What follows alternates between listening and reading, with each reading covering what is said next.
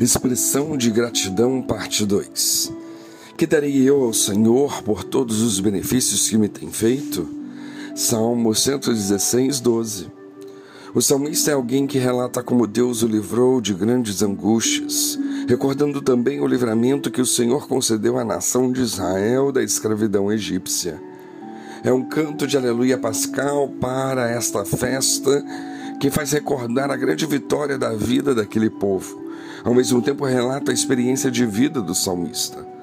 O salmista em questão, de fato, tinha um coração grato ao Senhor. E vejamos a partir da experiência do salmista como devemos expressar nossa gratidão ao Senhor. Se verdadeiramente somos gratos a Ele, como deve ser expressa essa gratidão?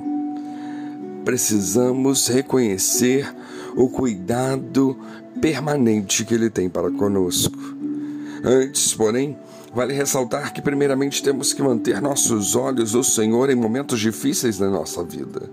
Lembremos que a pessoa que tem um coração grato estará sensível como o Senhor se relaciona com ela.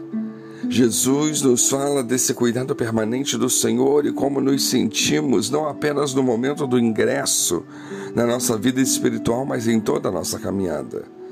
Mateus 11, 28 a 30 diz: Vinde a mim todos os que estáis cansados e sobrecarregados, e eu vos aliviarei.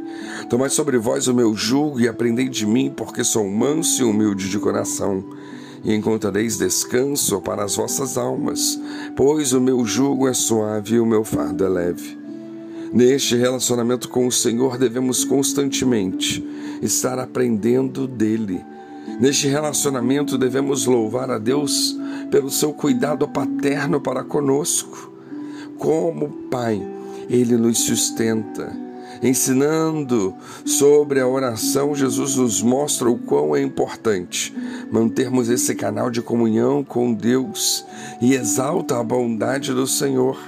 Mateus 7, 9 a 11 nos diz: Pedi e dar-se-vos-á. Buscai e achareis, batei e abrir-se-vos-á.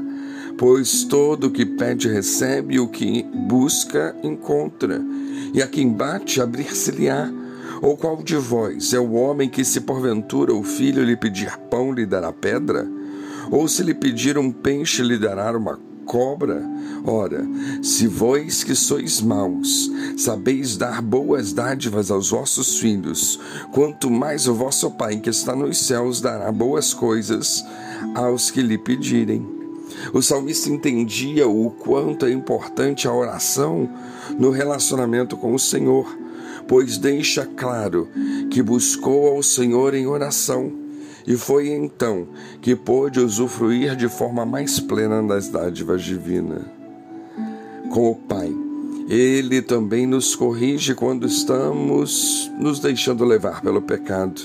Hebreus 12, 4 a 7 diz: Ora, na vossa luta contra o pecado, ainda não tendes resistido até ao sangue, e estáis esquecidos da exortação que, como a filhos, discorre convosco. Filho meu, não menosprezes a correção que vem do Senhor, nem desmaieis quando por ele és reprovado, porque o Senhor corrige a quem ama e açoita todo filho a quem recebe. É para a disciplina que perseverais, pois Deus vos trata como filhos, pois que o filho há que o pai não corrige. Logo, devemos também ser gratos a Deus, não apenas pelo seu sustento em nossas vidas, como pela correção, pelos açoites. Devemos, em gratidão ao Senhor, estar em estado de humildade diante dele, com simplicidade de coração, aceitando o seu cuidado. Ou seja, de fato reconhecermos que Ele sabe o que é melhor para nós. Nem sempre reconhecemos essa verdade de coração. Às vezes queremos lutar contra ela e queremos condicionar Deus ao nosso pensamento quanto ao que deve ocorrer em nossas vidas. Mas a humildade é submissão e aceitação do que Deus faz. E como são maravilhosas as palavras do salmista no verso 6 desse salmo: O Senhor vela pelos simples Achava-me prostrado e ele me salvou. É um privilégio ser considerado pelo Senhor como um simples ou um pequenino neste mundo. Como é interessante o que Jesus diz em Mateus 11, 25, acerca da revelação do Evangelho. Diz, ele diz: Graças te dou, ó Pai, Senhor dos céus e da terra, porque ocultaste essas coisas aos sábios e instruídos e as revelastes aos pequeninos. Sejamos então gratos ao Senhor pelo conhecimento que o Evangelho nos concede de sabermos que Ele cuida de nós. Que Deus nos abençoe.